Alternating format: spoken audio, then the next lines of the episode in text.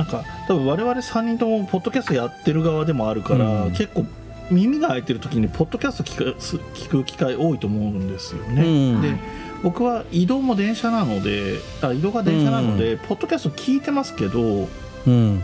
目も開いてるので運転してる人とかは、ね耳しか開いてないからうんですけど、僕はだから本当は本とか読むこともできるんだけど、うん。ポッドキャスト聞いてるから本が読めないんですよ逆に。そうそうそうそうそうそう。そだから本読む時とかはもう理想的ですよね。あのううん。人の声が入ってこない、まあ、コーラスとかは入ることあるけど、基本的には音だけの音楽であんまりこううるさすぎない感じで、読書にすごい向いてる音楽集の気がしますね。そうです。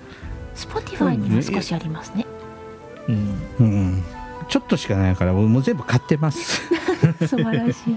うん、であの唯一ねあの琉球の風だけは、あの歌詞付きなんですよ。ああそうなんだ。谷村新司さんが歌ってる歌なんでそれだけなんですけどちょっとあの自分でプレイリスト作る時は谷村新司さん琉球の風には申し訳ないんだけどそれ抜いたオーケストラのやつをずっと、でやっぱ昭和40年代のドラマのメロディーとあ現代のでも全然こう風情が違うのもうん時の流れが時代の流れも感じれて面白いと私は思っているんですよ面。白いですね。うん、でテレビで見るときはちゃんとその配役とか、うんそういうのもあのじちゃんと見たいのでなんかねあれ時映画なんてすごいじゃないですか。もう早送りでね。あの字幕。あんなの全部読めないですよね。うん。あれあれ失礼な気がすんの？って言っても見るのもしんどいんだけど。うん。でもちゃんとねなんか読めるペースでちゃんと字幕出してあげてほしいなとも思うんですよ。う確かに。ん。なので、うん。私は反対派なんです。うんなるほどね。いやでもね僕もねあのスタッフえっと出演者は特に見るのが好きで、まあ本当に主役は一番の主役はメインで出るじゃないですか、一番最初に出て、うん。その後、うん。まあ同世代ぐらいの若い人たちが出て、で大きい名前の人とか、うん。そのいわゆる大御所みたいな人が出た一、人出たり複数出たりしてその後、うん、劇団なんとかとかに一回行った後にもう一回大御所が来たりするんですよね。そうそうそうそうそうそこの意味合いとかがなんか面白いんですよ。そのララスボス系はだけ後ろの方に来るよねみたいな。そうそうそうそううんでラスボス系なんだけど2人名前が並んでる人がいたりした後に1人だけバンって出るとやっぱこの人が本当にラスボスだなとかああいうの楽しいですよね。僕それ好きなんです。うん、だから今あの鎌倉殿はあの義時の次にはい、義経が来るんだよね。あで北条政子になってんだよ。えでもこれ全体の物語としたら北条政子の方があの第二の主人公じゃない。そうですね。だから先に来るべきですよね。うん、なのにあ義経なんだって。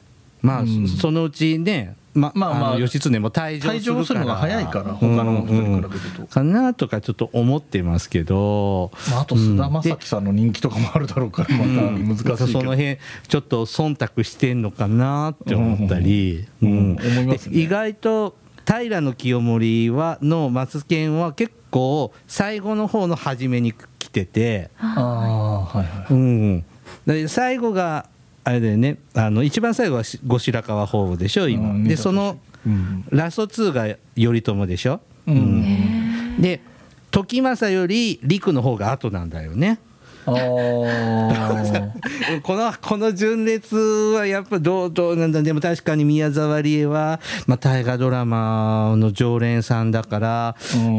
うん時政より後ろに来るのかなとか なんか勝手にこう想像を膨らます。あれですよね。田中泯さんが出てる回は田中泯さんも結構大御所扱いに当然なりますもんね。でももう死んじゃったでしょこの人、あそっか。もう死んじゃってんのか、うん。もう死んじゃったの。うん。そっかそっかで意外にあれこの人なんか一人で画面撮らないで二人並んでるんだとか、えーこんな扱いでいいのとかね。そう思う思う人いますよね。思ってるね、うん、実際に俳優さんはどういうふうに思ってはるのかそこは知らないけど、うん。うん。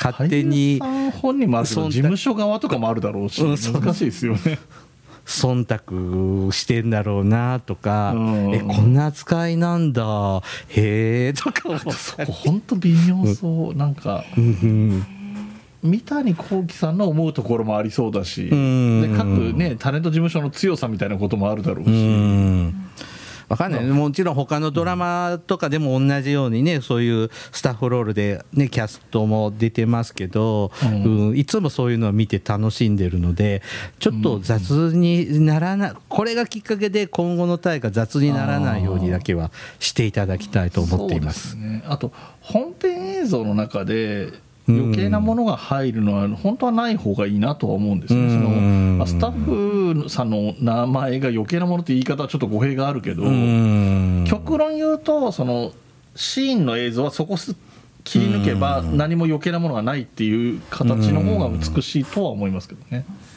まあでもねもともと日曜に放送されてるんでね選挙速報が大体入るんですけど、そうですね一番。あれもちょっとね邪魔ですよね、うん。あ あの地震とかは仕方ないなって思いますけど、選挙速報いらないね。日曜日の夜8時は入りやすいんですよね、とにかく。う んあれいらない。あとですねはい。鎌倉殿ちょっと最近の大河ドラマとしてちょっとうん。斬新かなって思うのは方言がないですねないですね。はい。はい。あの京言葉とかねあのはい。まあちょっと時代的に難しいのかもしれないですけどね。あ難しいですよね。うん。あの前回お話しした女太鼓記なんかもみんな標準語ですよね。そうですね、うん。確かにそうだな、そうですね。多分僕の記憶では一番方言使ってる記憶があるのは「いの命」なのかな？あ あれは津軽が舞台だからあちょっと津軽なまりあったけど多分あの時代劇もんだとやっぱ武田信玄の武田信玄その印象ありますね僕も、あの京都の人たちは京弁喋ってて、うん。であとやっぱびっくりしたのは飛ぶが如くだよね。あれもう薩摩のさ薩摩弁で喋って。でも薩摩弁はそういうのしがちじゃないですか。瀬古丼も割と強くなかったですかね、強く、うん。うん。うん。だからだからジャットンとかチェストとかさ「おいどんは?」とかってこう言ってておおすげえなーってこう思ったりしたもんですけど、まあこれもやっぱドラマを作る人のかお考えなんでしょうかね。全部標準語にするかこう方言をを入れるかってのも。そうですね。まあまあ三谷幸喜さんがどう書いたかっていうのはありますようねん。まあ確かにあのこあの当時の関東の人ってどんな喋りしてたかイメージつかないですもんね。そうですね。江戸弁を喋ってたわけでもなさそうだし、うん。昨夜さん的にはどんな感じなんですか？あのどこまで再現するかっていうのは大変なことなので、うん。今と発音も全く違ったりしますよね。うんハ行うん。ハヒフヘホはあの頃だとファフィフヘフォなので、うん。ファフィフエは、うんはい。あのそのまま喋ったら何も聞き取れないと思います。そうですよね、はい。欧州なんかもっともうもっとですねも日しかしたら本語じゃなかったかもしれなパピいですもんね。プペポかもしれませんし、うんアイヌの言葉かもしれませんし、ねえ、はい。わからないもんね。標準語が無難なんだろうね、そうですうね。ん。あとはだからその例えば幕末で薩摩藩の人が薩摩弁使うっていうのは地域差を感じさせるっていう演出ですよね。ああそうだね、うん、なんかそこが求められない場合なんか、えっと今回みたいなか、うん、と平安末期の話だと、うん。鎌倉にさいる人たちも京都に登ったりしてもう極端な話天皇とかに近い人とかと直接話すみたいになるわけだから、あまりに言葉が違うみたいな演出されちゃうと逆に混乱しそうな気もするし。あそうでもなんか後白河法皇とか丹後の局とかちょっと教鞭でああそうなんあそうですね。暗躍している方がちょっと 雰囲気は出ますねキャラが際立つんじゃないかなとか期待しちゃったりね、まあ、特にね木曽義仲との対峙なんていうところはそれこそ基礎は基礎弁みたいなの喋ってる方が田舎者とその京都で暗躍してるみたいな感じの人っていう対比は出て、でもっと言うと義経なんかがその鎌倉にいる時と違って京に入ったら後白河と話す時は、そこそこ京都弁みたいな喋り方するみたいなことやった方が面白いっちゃ面白いかもしれないですね。まあ大変かもしれないねそうですね。うん、まあこの「鎌倉殿」を見ていると最初やっぱあの後白河法皇と平清盛の松平家のあのうんうんあの坊主同士のあの対面とかが迫力があって結構インパクト、記憶に残りましたね。あと、まあ原平ものだとあの後白河法皇がいかに狸を演じるか。だと思うんですようね。んで今回西田敏行さんじゃないですか。はい。であの源義経タッキーの時はあの、平幹次郎さん。やっててねあれもあであの丹後の局をね夏木マリがやっててああすごいなあれもまたなんかねちっこいタヌキとヘビのコンビでって思いましたけどねあ。見たいな魅力的ですね。で前のあの平清盛の時はうん。誰だっけあの au の桃太郎の子えっと松田竜兵じじゃない方だね翔太。ああそうそうそうそっちでねちょっとイケメンすぎたようなうん。気がしますがなるほどね。あとぜひ僕ケリーさんに聞きたかったのは、はいあの今回の義経のキャラクター作りはどういうふうに見てますか？あのー義経って本当はブサイクなんでしょ？あああなるほど。出っ歯で、あうん言いますねそういうふうに。うんなのでそういう性格なのかなって思ったのと僕ね手塚治虫のはい「火の鳥はいはい乱世編」っていうエピソードがあってはい。あれ主人公が武蔵坊弁慶のポジションなんですよ。はい。で義経が出てくるんですようん。今回の義経みたいな感じ、ああ。うん、暴れ発着みたいな感じで、はい。うん、だ大体さこう美形でさうん。悲劇のヒーローっぽいようなさうんうん。はい感じのとかがおドラマでは多いけどその火の鳥じゃ結構この菅田将暉君っぽいようなキャラなんで。そそっちを取ったんだって僕思ってました。あなるほどね。うんいくつかあるパターンの一つこのパターンを取ったっていう印象。うんでもあの劇場型みたいなキャラクターだと腰越状の下りなんかすごいことになりそうですけどね。あれそこちょっと面白いんじゃないのかな面で白いことになりそうですね。うん、最後どうやって死ぬんだろうね、うん。自破する自分で死ぬのか撃たれて死ぬのか、そこのもストーリーもちょっと僕楽しみにしてますよ。うん、さすがの三谷幸喜でも北海道に渡らせたりはできないですかね。いやチンギス・ハンになって帰ってくるんですよ。そうね。うん、やっぱりこう源氏ってえぐいねこうちょっとここまで見ててもうん。やっぱ平家ってアットホーム感があまあでも一族感あっていうかね統一されてる感じはまあトップがすごいからっていうのもあるけど。ううんやっぱ前の平清盛の時も平家ってやっぱアットホームなうん。感じの描かれ方でで源氏の方はもう殺したり殺されたりのあ話で結構なんか両極端に描いてたような印象が残ってるんですけど、まあ、今回もまあ殺しまくりですねあ。まあねあの作望 作望を読むみたいな話ですようね。んまあ、分かってることなんだけど、うん。にしてもやっぱりこれまだまだまだ続くんでしょまだ13人の生き残りレースはまだ始まってないんだもんね。そうですね。うんあだから。まあ、そこね、こういうことが描きたかったからこの時代を選んだのかなっていう気がしますけどうん。ね三谷幸喜さんもね。小四郎さんの目の光がだんだん消えていくのがなんとなくあーっていう感じになって。ああもうねあのえあ誰だっけあの佐藤航じゃないや。あの人。この間殺されたじゃんあの。あ佐藤えっ、と佐藤浩市さん。佐藤浩市さん、うん。はいはいはい。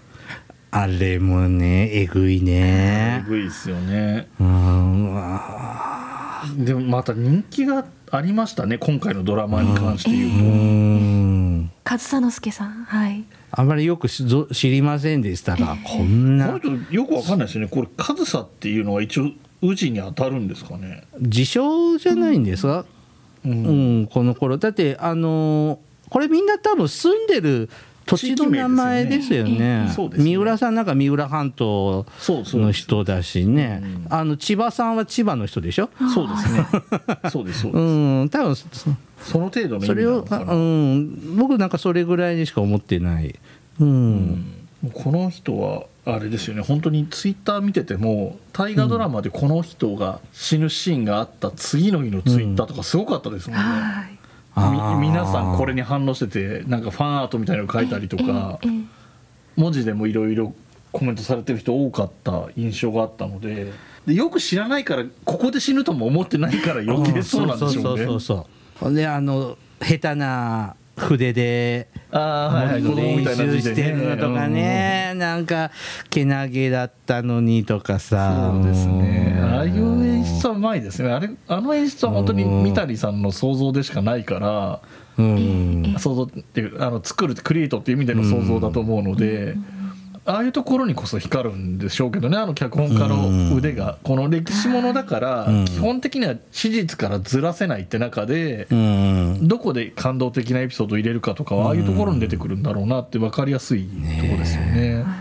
これこれからまだまだ この俳優さんたちもどうやって死ぬかっていうのも一つ楽しみなのかもしれないよね。こそうですね。この職人としてね。うただ老衰で死んでいく人ばっかりじゃないはずだからね。そうですうねん。諸説あるみたいな人がねあのいいように死にたいかっこよく死にたいなと思うだろうしやっぱり。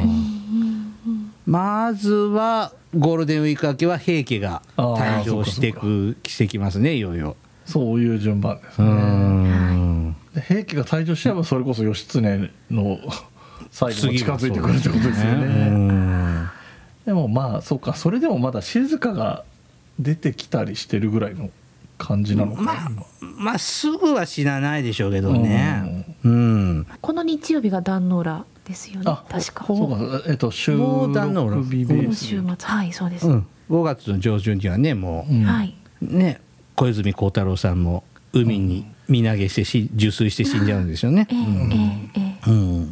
だから案外こっから先が長いですよねその戦がない時代が長く。描くまあまあまだありますけど欧州藤原氏も言うから。あのあでもどうそっか。えっ、と壇ノ浦が終わったら義経さんと奥州藤原をうん潰してであとはもう家族の喧嘩ですよね。そうですよね。うん、頼朝さんが死んでからもっと激しくなるのかな。あ頼家さんも大変。まあどの辺で頼朝が退場するんでしょうね。そうですね、うん、で最後は承久の乱でしょ？ああうん、でもうこう頼朝の子供はみんなし死んでいくんだからね。実朝も死んじゃうしね、うん。殺されちゃうからまあそこもなんかそう思うとなんか殺し合いばっかやってるね。そうですうね、ん。なんかねその殺す側に近い位置にいる頼朝がうん結局自分が死んだ後は自分たちの子供も死んじゃってみたいな、うん。なかなか結局そう言われ今ケリーさんに言われてなるほどと思ったけどその殺し合い感がすごいですね源氏の方の。うん。どこまでくどくやるのか僕たちはどこまでついていけるのかそ,、ね。この視聴者と三谷さんの駆け引きがそうですね、ある考えながら書いてんでしょうね。うん。あとやっぱり北条が主役っていう意味で言うと執権っていうのがねうん。こうできてくるっていうところどのぐらいうん。ドラマティックというか、うねん。見せ場にできるか。制度だけの話だから普通にやったら普通にスッて終わっちゃうから、そこを面白く書かないと、うん。せっかく北条氏が主役だったらとは思うけど、うん。ね、楽しみですね。なんかついついみみ全然スースーって見れちゃうので。うん。はい。うんなんかあの大事なところは抑えてんのかなって思いました。うん、なんかきキリンが来るとかなんかあれここ話しないのとかさ思ったことが多かったんで。うん。なんかそれを思うと、まあ、丁寧に描いて時の流れは丁寧に描いてるのかなと僕は思えてます。うん。はい。はい。まあよくある聞く話で合戦のシーンがね、割と予算がどうしてもかかるからあんまり描かれないとかはよく聞あきますけどね僕はあんまり気にならないです。ああそうですか命が好きなぐらいですもの。ああそうかそうかアクションシーンが見たいわけじゃないってことですうねん、そんなにあってもなくても、うん、まあアニメでも大丈夫です。はい。そうですねでこれから何誰がやってほしいみたいな話を前にしましたけどはいはい。もう決まってるのは2023年？そうですね。来年が家康ですね。そうですねはいうん。でその次はまだですよねまだ決まってないですね。発表にな早ければこのぐらいの時期に出た年もあったような気はするんですけど、夏ぐらいまでにはね出たりしてますけどねどうしてんでしょうね。まあ収録が動き出したりしますもんねそのぐらいになうるとねん。今ネットで出てないかなって確認したらなんか変な掲示板みたいなところに誘導されてしまって、あ え掲示板見てる限りの反応で面白そうなのは、えーまあだまあ戦国があって、えー今源平なんで、まあ、次今幕末じゃないかとかいう話も出てたり。あえー直虎以来女主人公が大河来てないからみたいなこともあったりあ。そし僕的にはた戦国もので女性だったら推したい方がいるんですよ。いますよね、います。えっと僕が見てるところにもその方のお名前出てきてますね、あ本当に、うん。やっぱじ受験にはいいと思うよ。いやいいと思いますよ本当に。うん。うん。ねなんかねあのおもれきでもちょこっと喋ったけどねうん。僕らは脚本家じゃないから物語僕は作れないけどはい。やっぱね資料が少ないのよ。うーん。うーん。戦国時代より昔とかの女性って。えええええ1年やるってやっぱしんどいと思う。直虎さんもしんどそうだったじしゃんね。んどそうでしたね。うーん。だからそこら辺の時にその脚本家がどこまで自分の裁量でやっていいのかっていうところであうん。の伸び伸びやるタイプのような人が当たればなんとかなってまあねあの分かんないからって自由にやりすぎて品種買う場合もあるかもしれないけど。難しいよね。うん、でやっぱあのー伊達天にしてもはい。あのー晴天にしても結構明治大正とか、うんうん。うんね、こう近代時代をこうちょっとやる回数がちょっと増えてきましたけどどうです？明治大正戦前。そろそろどうまずそういう意味で言うと、まあ、あの NHK で一回やってるからあれですけど坂の上の雲とかどうなんですかね？あれ良かったですけどね、ん。でもいっぱい死んじゃってて嫌だった。あ 日露戦203高地だとかちょっともうんうなんか死ぬ映像しかねえじゃんとか思っちゃってるけど。うーん。どうなんだろうねその辺とかね。僕ねそうだね。手塚治虫とかねあやったらいいのにな。えー、あーまあ確かにねアニメもま織り交ぜてさうんうんうん。あーひげ親父が進行役してくれたらいいじゃんとか。あ いややるんだったらひよやじいいですね。うーん。えちょっと昭昭和もうーん。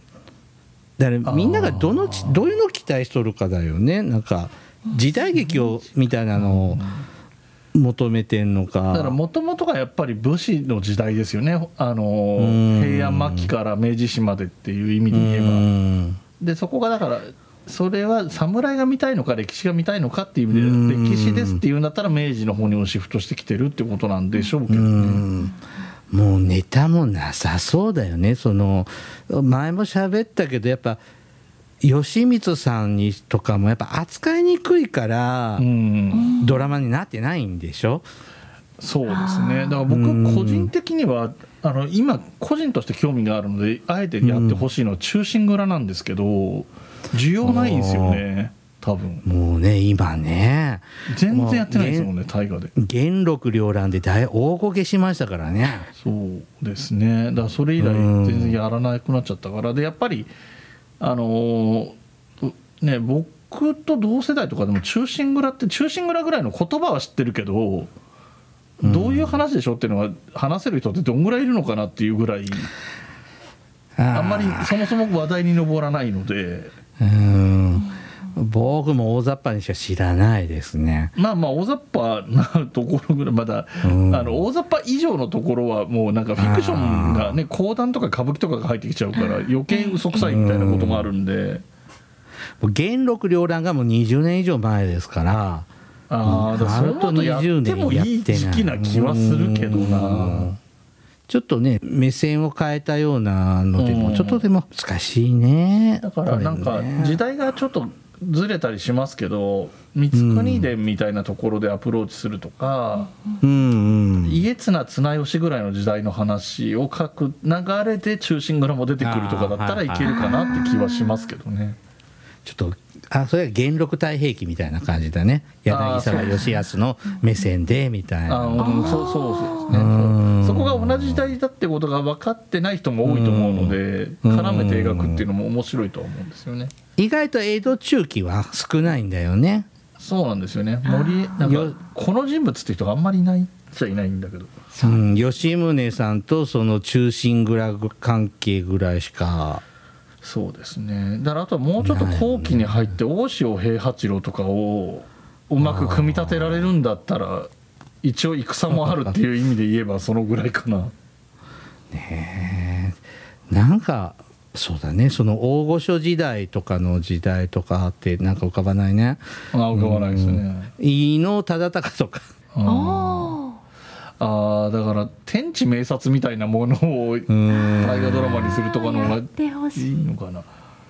かそういうなんていうの文化人っぽい人をオムニバスでやるとか。うん。え平賀源内で2ヶ月3ヶ月やってとかみたいな形でやるとか、なんかちょっと工夫をいろいろチャレンジしたけどやっぱことごとく失敗してるんだよね。近代大河にしても そのショート版の大河をやってみるにしてもでもそういう時期があると多分その後の戦国とかが跳ねると思うんですけどね。うーん。またちょっと失敗してる。でも伊達天なんかも残念ながら僕は大好きだったんだけどえ視聴率はえあだから近代編みたいなやつってことですもんね、ん。うん。でもなんかやっぱりそこの23年そういうなんか普段とやうん。やらないことをやった後にまあ3年間空いたからいいでしょでやるベタなうん。信長秀吉家康みたいな時代の話をやると間が空いてるから見やすいっていうのもあるしうん。そのその人からしたらつまんなかった3年が過ぎたからテンションが上がるもあるからうん。結果的にそれがこうなんていうのジャンプするために沈むみたいなし時期が必要なのかもしれないですけどね。毎年やるってなると。でもさなんか僕なんか子供の頃から見てるけど今の子供大河見ないっしょ。どうなんですかね？どのぐらい見てんの？おっちゃんおばちゃんん以上じゃないと見てないんじゃないのか。な、えーかもしれないです、うん。まあ、歴史とかがどんぐらいいるのか分かんないし。まあいても見ないっていうのもあるしね。うーん。だって本当にその昭和の終わり頃なんて2 3 0当たり前だったのに今うん。1 5 6ですごいとかって言ってる時代だもんね。ね、よく言うみたいに YouTube とかに持ってかれてるからしょうがないとかね。うん。あのビデオレンタルビデオとか今で言うと Netflix とかそういうのに持ってかれてるからっていうのもあるけどどうなんですかね。まあ僕も数少ない大河はちゃんとテレビで録画しかちょっと見れてないですけど、ううんんちゃんと見てるドラマでほとんどテレビ見ないもんね。そうですね。で僕もなんか逆にあの録画するまあ今はまたね、うんその TVer とか出てきてちょっと事情変わりましたけど、うん録画するのが当たり前になってあのーリアルタイムっていうかオンタイムで見る習慣がなくなりましたもんね、うん。に、ない。もうほとんど見てない。でもそういう意味で言うとでもそれでも大河ドラマ視聴率高い方なんだなって思うのは、うん。ツイッターとかでオンタイムでツイートする人が多いからなるべくオンタイムで見ようとか家帰ったらすぐ見ようとか思うのあははいそういう意味では他ではあんまりない。そうですね、うん、他であるのは金曜労働省ですね。あれは見てすぐ反応してる人がよくいる気がする。バルスとかね。うんそうだね。だから視聴率視聴者離れも課題だしネタも過ぎてきてしんどそうだし。でも難しいけどこれうん。な放送の感じは変えられないと思うんですよね。これ確年にするとかいうわけにもいかないじゃないですかあああのあれもしんどかったでしょ？坂の上の雲も3年がかりでやったでしょ？そうですね。あれもしんどかったあれよも気持ち、うん。見る側も気持ちを維持するの大変ですよね、うん。1年通して見るのは全然僕は平気だけどうん。でもやっぱ忙しいと1ヶ月ぐらい貯めちゃってまとめてみたりしちゃうもんね。うん。でも録画できるから見れるから本当愛し続けられるんだろうねタイがね。やっぱり毎週見たいあ毎週毎年見たいですしね。何か違うものが始まってこの時代詳しくないとか思ってもうん。見ようとは思いますもんね。ブツブツ言いながら見る 見ちゃうんだもんね結局。なうん結局好きなんだよ。うん。なんか一頃ファン一頃っていうか、まあ、一瞬ですけどファンタジー大河って言って精霊の森人やってたじゃないですか。うんだこれも大河ですっていう意味で例えば1う年ん。一年ん例えば奇数の年は歴史ものやって偶数の年はファンタジーやりますって言われた時にうん。受け入れられるかなっていう気がしちゃうんですよね。あの精霊さん挫折しちゃった。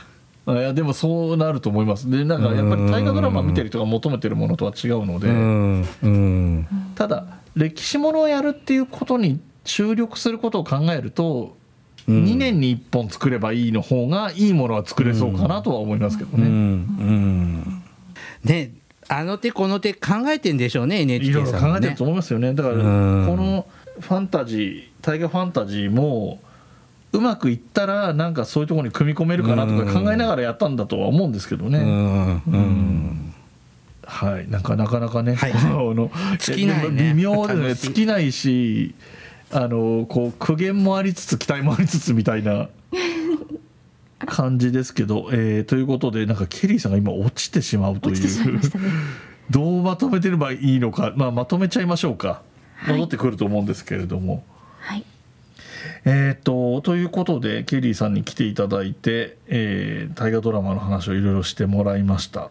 はい。えー戻ってきたらまたお話ちょっと伺おうと思いますけど一旦ここで話まとめましょうかね。はいはい。どうでしたか？感想とかありますか？いやーとにかくお詳しいというかよく覚えていらっしゃって覚えてるはすごかったですね。はい。うんでねあの咲夜さんの本質的に話聞くのが好きだっていうのが 炸裂しまくってほ 楽しそうに聞いてるけど本当に発言が減ってしまってなんか僕はそのそこであの減らない方なんでいっぱい喋っちゃったんでなんかバランス的に申し訳なかったあんだけど。全然はい。私はそれが一番好きです。上がってケリーさん戻ってきまましたすいません、はい。ちょっと切れました。はい、はい。いい。今なんかちょっとまとめ的な感想の話をしてたところなんですけど、はい。一応話は終わって話してみてどうでしたかっていうところじゃあケリーさんに伺いましょうか。あはい。もう終わっちゃうんですか？終わっちゃいますね。まあまあいい時間なんで。はい。あのー楽しいね。楽しいですね。こんなね大河ドラマでねこんなにねたくさんお話できるのってめったにないからはい。楽しいです。おもれきでももっとしないといけないなと思いました。あれですね。ちょっとあのここで確定的なことは言えないですけど、はい。あのこの「文ガチャ」っていうはい。ばとポッドキャスト番組ははい。小さい番組が5つとか6つとか用意されていてガチャで出たやつを月1ヶ月間丸々やるっていうスタイルなんですけどはいでその中に「大河は来た」っていうのも入ってるんですけあど大河はは大河ドラマってタイミングが結構大事じゃないですか。その年末年始とか。そうね。うん。だからこれ僕の中ではその「大河は来た」だけは月固定にしようかなっていうところもちょっと考えてたりして。はい。それに加えてなんならこのタイミング6月とか7月ぐらいのタイミングで、うん。ケリーさん来年も来てもらってお話してもらってもいいかもしれないですね。あはい。あの毎週はちょっと嫌だけど。年年に追い1回つかないから大河の話をがっつりしてもらうっていうような。う。んうん。それは大丈夫。定期的にあのたまに呼んでいただくのは全然大丈夫かと思います。はい。で1年後はねそれこそ「どうする家康」がやってる最中だと思うので。そうですね。うん。